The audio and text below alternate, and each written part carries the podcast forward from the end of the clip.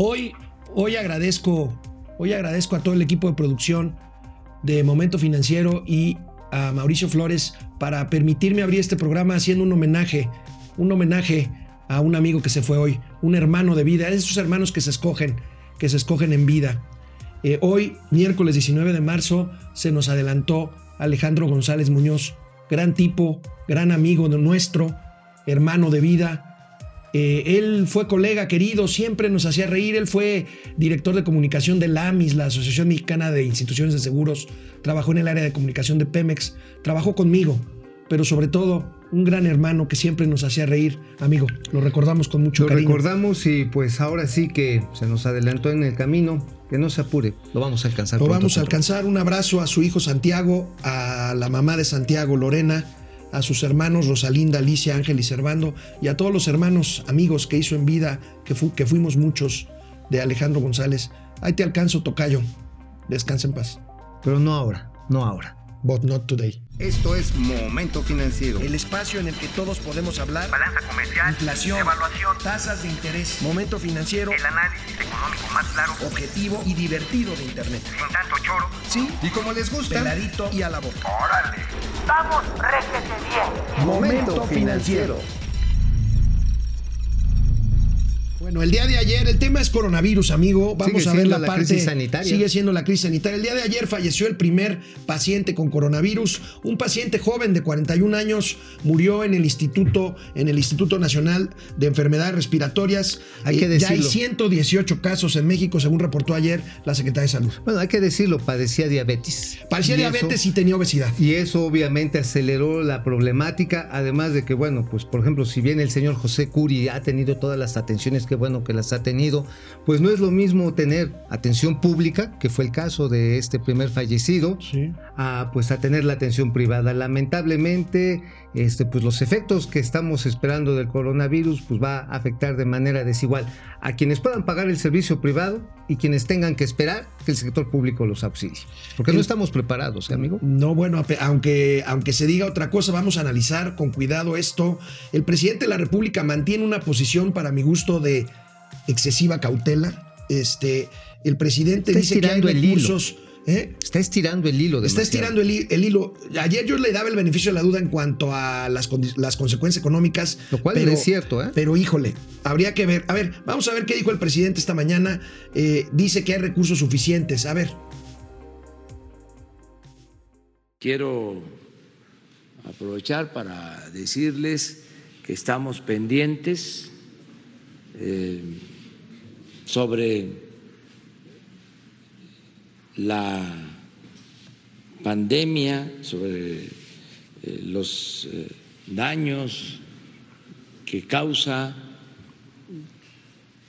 y eh, hay un plan, una estrategia, lo tengo que estar recordando, desde hace casi tres meses. Y todo se ha venido llevando a cabo de acuerdo a ese plan. No hemos tenido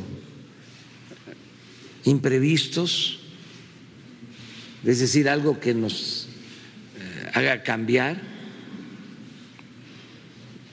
Son las tres etapas que se plantearon desde el principio, ahora le quiero pedir a Hugo que las vuelva a recordar y estamos preparados, tenemos eh, presupuesto suficiente,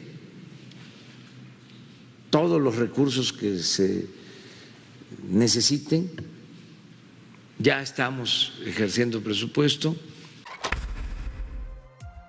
Bueno, pues aquí la cuestión está en que parece ser que todo estaba fríamente calculado, diría el Chapulín Colorado, ¿no? O sea, todo Pues casi, viene... casi, híjole. Pero bueno, nosotros dimos a conocer, amigo, en exclusiva interplatanaria intergaláctica, la lista de compras a través de Coyotes que estaba buscando la Secretaría de Salud.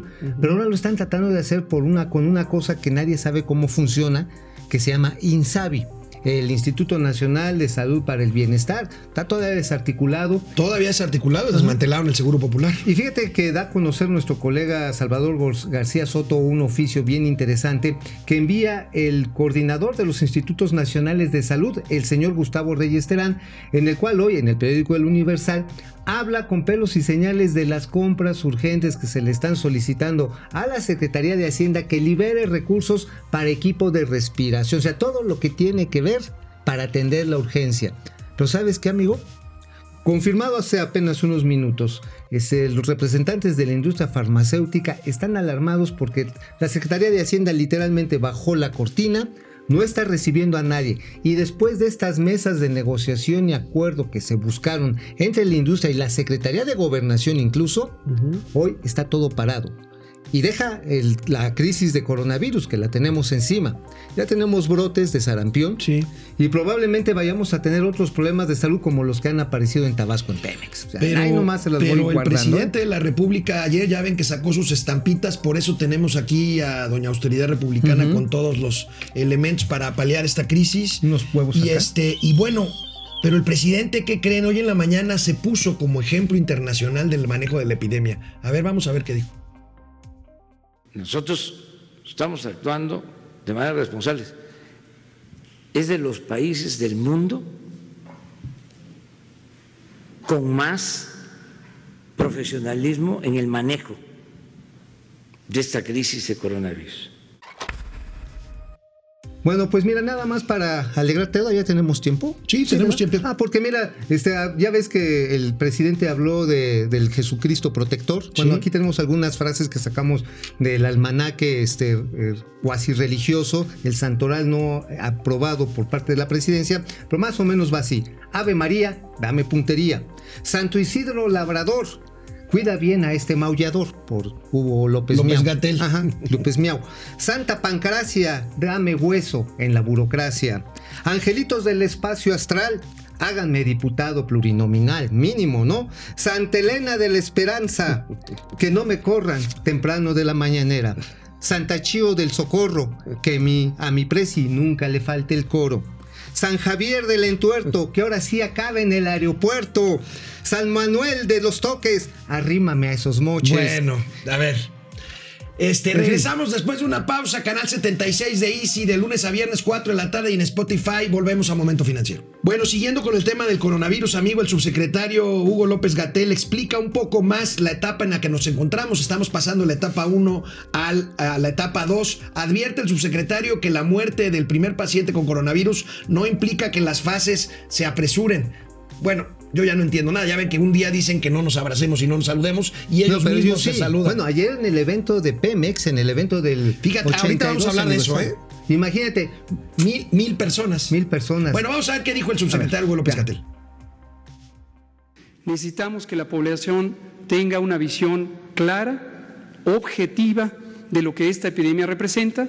Es una epidemia en la que va a haber casos, en su enorme mayoría, 80% leves, un porcentaje menor, cercano al 15%, de personas adultas mayores o con enfermedades crónicas o mujeres embarazadas que pueden tener enfermedad que requiera hospitalización. Y un porcentaje aún menor el desafortunado deceso de las personas. Que haya ocurrido ayer un deceso no significa que automáticamente se escalan las fases. Es previsible que en este momento de transición entre la fase 1 y la fase 2 ya se empiecen a reconocer también decesos como el que ocurrió. Cierro diciendo, si nos mantenemos bien organizados, si las autoridades eh, del país, en particular las estatales, tienen claro que existe un plan nacional, que existen los órganos de gobierno correspondientes, que la Conferencia Nacional de Gobernadores colabora estrechamente con el gobierno federal y se han acordado un marco de colaboración de base técnica, entonces vamos a ser más efectivos y vamos a poder sortear con éxito todas las fases de esta epidemia. Muchas gracias. Que dice la mitad de esta declaración, empezar a reconocer los muertos. O sea, Híjole. güey, o sea, no estamos reconociendo Esto implica que no estamos reconociendo a todos los que están infectados. Es decir, tenemos un subregistro de los que están enfermos, porque en el mejor de los casos en nuestro país se han hecho mil pruebas, mientras que la recomendación de la Organización Mundial de la Salud es pruebas, pruebas, pruebas, ¿Cuántos pruebas. días tenemos con Aquí la crisis este, sanitaria, amigo? Pues digamos cuando menos 10 días. Por lo menos 10 días y apenas hoy en la tarde sesionará el Consejo de Salubridad General, que se supone que es la máxima autoridad para determinar lo conducente en una situación como la que nos encontramos. Pero bueno, fue exigido desde la semana pasada por todas las cámaras industriales, empresariales, del sector turístico, todos muy diciendo, señores, ya por favor, porque además es mandato constitucional, ¿eh? No es nada Sí, más sí, así sí, que el presidente o el señor Hugo López Gatel diga, no, sí, ahorita vamos. No, no, es obligación constitucional, porque ante este estiramiento de liga, y coincido contigo, tiene, tiene un sentido también, digamos, de mantener el trabajo. Sí, pero la salud es primero, la salud es primero. Pero, y pero si bueno, no, pero, habría, habría ver, que pensar. Déjame pongo Chairo. Pero ¿de A qué ver. te sirve tener salud si no puedes comer? Bueno, de- destina recursos económicos Bueno, como los que bueno. estás destinando para otras personas, o sea, por ejemplo, para el tendero, para el tamalero, para el tortillero, pues destínalo. como- pues lo está haciendo Estados Unidos. Bueno, sí, bueno, eso sí, nada más que aquí tenemos un estado del bienestar. Bueno, Bueno, está bien. Pero bueno, ¿sí viste lo que hicieron los diputados, amigo? Sí, sí, sí. Sí, sí, sí. Se Bueno, repartieron. pri- primero aprobaron, mayoritearon, primero apoyaron una ley para reelegirse. Ajá, sí, sí. Y luego, sí, y luego anunciaron un paquete que es que de no sé cuántos millones de pesos 180 mil millones de pesos. para la emergencia sanitaria. ¿De dónde va a salir ese dinero? Bueno, fíjate, ahora sí que como diría nuestro amigo Jack Destrip- el Destripador, vamos por partes. Primero, pues sí, ya estaba desde 2014 aprobado la posibilidad de la reelección hasta por cuatro periodos en el caso de los diputables y dos para los senadores. Bueno, la cuestión está en que se pusieron reglas a modo. Van a poder hacer campaña estando en su curul. Van a poder seguir disfrutando de las dietas que mira, esas para dietas sí, sí, sí engordan. Y por otro lado, van a tener la posibilidad de reelegirse como plurinominales. Por eso, pues este, por eso parte de estas alabanzas que estábamos mencionando hace rato, precisamente a los angelitos del cielo astral, porque de esta manera se pueden perpetuar 12 años sin necesidad de pasar por el voto Y ahí, y popular. ahí tienes una y ahí tienes una razón por la cual el subsecretario López Gatel no quiso suspender o avalar la suspensión de las sesiones en el Congreso a Ah, pesar de la emergencia del coronavirus. Pues igual y él también se lanza como diputado Bueno, para la igual próxima. y sí. Bueno, y mientras tanto, amigos, lo habíamos comentado ya aquí, las empresas tomando la batuta en La esta sociedad crisis. civil avanzando. La sociedad civil avanzando, como lo consigna la primera plana del financiero el día de hoy. Las empresas, pues, ponen en cuarentena, se ponen en cuarentena sin haber una indicación de política pública al respecto. Y bueno, pues ya hay empresas cerradas y por ahí tienes un dato, amigo. Así es, así es. Tenemos un dato de que ya tenemos una contracción anunciada por Bank of America de menos 4.5% para el Prevista para este año. Para este año. Ya Bank of America hace este pronunciamiento temprano hoy. La verdad está en que pues al detenerse las actividades y sobre todo al no existir un plan de cómo reactivar bueno, porque ni siquiera el SAT ha aceptado el sistema de administración tributaria posponer la declaración de las, eh, pues de las declaraciones mensuales y anuales. En Estados Unidos, en Europa, en todo el mundo están diciendo, a ver, vamos a condonar, vamos a bajar los impuestos. Vamos a suspender pagos de hipotecas, por ejemplo, Pero aquí no, pago de aquí es- obligaciones. aquí échale al gobierno, ahora, no y hay un caso interesante. Heidi Osuna, nuestra amiga de Enco, la encuestadora, nos manda un estudio muy interesante en donde, amigo, eh, tú ya lo viste con cuidado. Yo apenas, este, ahorita me Oh, lo acabas sí. de mostrar porque es una exclusiva que traemos para aquí, eh, para Momento Financiero. Ahí tenemos percepción sobre el coronavirus. No se ve bien, ¿eh, amigo? No se ve bien. Aquí la conclusión, la gran conclusión es que el gobierno ha perdido la confianza de la población. Y hay que recordar, no es cualquier encuestadora. Esta encuestadora recibió, pues ahí está nada más. ¿Cómo alguno de sus miembros puede tener el riesgo? Sí, el 48% de los mexicanos tenemos esa, esa preocupación. Pasemos rápidamente a la otra tabla, por favor. A ver, después de que se informó la llegada del coronavirus, ¿usted considera que el gobierno ha tomado las medidas adecuadas? 62% dice no. Solamente el, 30, el 38% dice sí. Pasemos rápidamente a la otra. Y ya es clamor popular. Gobierno 76%. Ya. Moby Dick, muévete, actúa, haz algo, lo que sea, aunque sea las, bueno, no las estampitas, algo eficiente, este, más allá de las creencias religiosas. Y las que sigue, creo que esa es muy demostrativa. Este, ¿Considera usted que México tiene la capacidad para atender el coronavirus? Lamentablemente el 60% de los mexicanos creemos que no. Y esto, para rematar, simple y sencillamente, está mostrando una desaprobación profunda que está dejando al presidente López Obrador como el cuetero y que, y que explica y que explica eh, lo que miden ahí tienes tenemos en la última lámina ya terminamos con esto la percepción pues es poco creíble este de lo que está haciendo el gobierno Exactamente. La es gente una está pérdida- asustada, ¿eh? Y es una pérdida de credibilidad y desafortunadamente tampoco tenemos un plan como para la reactivación económica que va a necesitarse después de esta situación Reitero, crítica. hay dos etapas. La primera es la de sanitaria en la que estamos, pero la consecuencia económica que viene después es No, y está. será y ya está, Ya está. muy grave. Bueno, canal 76 de Easy, Spotify, lunes a viernes, 4 de la tarde. Síganos por lo pronto, vamos a una pausa y regresamos a Momento Financiero. Pasamos rápidamente lista antes de pasar al tema de petróleos mexicanos. Vamos, vamos. Víctor Hugo Romero desde Los Ángeles, Enrique Rodríguez, Julia León desde el sur de California, Héctor Martínez.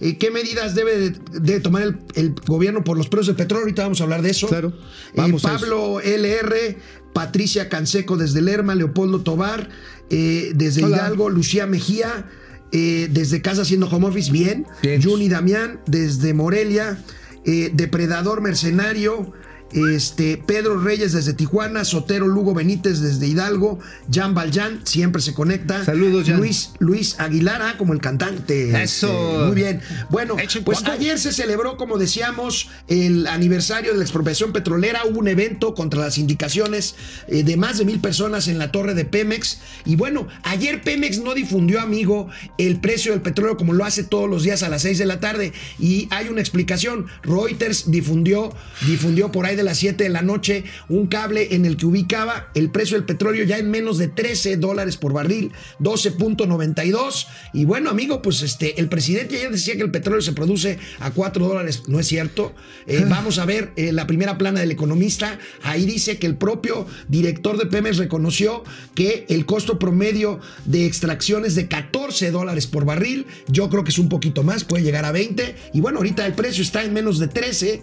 Pues ya no es negocio, amigo. Bueno, pues sí, mira, lo que podemos decir, ayer me aboqué a hacer un cálculo estadístico a partir de las cifras auditadas de Pemex en 2018, cuyos costos de producción incluso se han aumentado, pero digamos, el costo neto de producción promedio de barril junto con gas asociado y otros, este, bueno, básicamente lo que le llaman olefinas, eh, son básicamente de 24 dólares con 3 centavos. O sea, ese es el promedio, el gran promedio, el de dividir la producción total en barriles equivalentes entre el costo neto de producción, 24 dólares con 3 centavos. Es una desgracia. Sí, Ayer el director general de Petróleos Mexicanos en un largo discurso jamás habló de los 35 mil millones de dólares que la empresa perdió el año pasado, pero reconoció que las coberturas no solucionarán el, el problema financiero. Recuerden que las coberturas es este seguro por el cual una empresa aseguradora le paga los dólares que Pemex deja de recibir. Que no sabemos de qué tamaño que son no las sabemos de qué tamaño son, no sabemos. que es eh, la diferencia con el precio en el que se vende el petróleo, que ahorita está demasiado bajo. A ver, vamos a ver qué, ¿Qué dijo, dijo? Eh, Octavio Romero López, director general del Octavio. Pemex. Octavio. Para contribuir con mayor certidumbre, informamos que ante la volatilidad del precio de los hidrocarburos, el pasado 6 de marzo, Petróleos Mexicanos recibió el primer pago de la cobertura petrolera. La cobertura petrolera contratada por Pemex consiste en la protección de parte de los flujos de efectivo de la empresa con vencimientos mensuales a lo largo del año 2020 y es independiente de la cobertura que contrata el gobierno federal. Ahora bien, esta cobertura contratada no resuelve el problema financiero que ocasionarán la baja de los precios del petróleo. Por ello, de manera responsable, Pemex reforzará sus medidas de austeridad y se plantea una meta de ajustar en 625 millones de pesos por trimestre su gasto administrativo y se plantea una meta de ahorro de por lo menos 5 mil millones de pesos en las contrataciones de este año. Bueno, pues la cuestión- ¿no, amigos? Eh, Bueno, Estos sí. ahorros, pues no, no palian, no palian Bueno, nada. sí sirven, son como paracetamoles en medio Sí, de un sí, coronavirus y te alivianan, pero no te curan. Fíjate que aquí lo importante es mencionar que hablando de las soluciones que nos pedían nuestros amigos o qué alternativas tendría Petróleos Mexicanos, ayer el mismo presidente de la República se encargó de echarlas por tierra. Así es. Él agarra y en el discurso nacionalista que lo caracteriza, dice, señores, se acabó la época de la privatización. Esto significa, en términos llanos, no va a haber más farm outs, es decir, no más contratos, no más licencias de producción compartida. Pemex lo va a seguir haciendo con recursos propios. Bueno, ni Que, tan que propios. es una señal terrible para lo que No, viene, no, no, al no igual que la consulta esta de Constellation Brands en Ah, este, bueno, en es, sí, es ver la tormenta y no hincarse. Es ver la tormenta y no alcance. Sin embargo, el presidente le dio un espaldarazo al director general de Pemex. Veamos. Ah, pues su cuate. Pues es su cuate.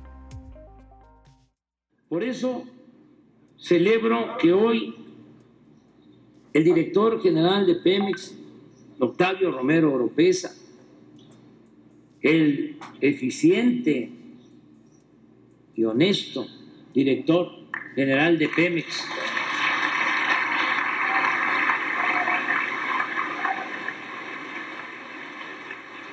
Octavio Romero Oropesa,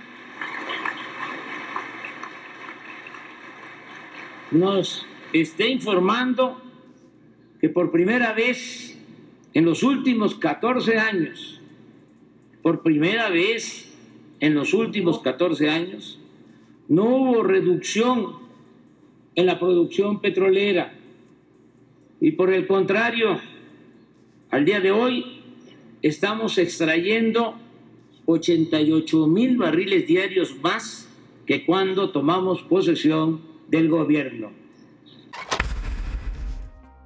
Oye, pues yo creo que ahí la cara de Octavio Romero lo demostró todo, ¿no? Lo que pasa es que dice, produjimos más. producimos más. A ver, pero, pero dijeron, dijeron que iban, que iban a producir más. todavía más. Bueno, Es- no, no, de entrada en términos numéricos, el cierre del año pasado fue de 1.678.000 barriles diario promedio.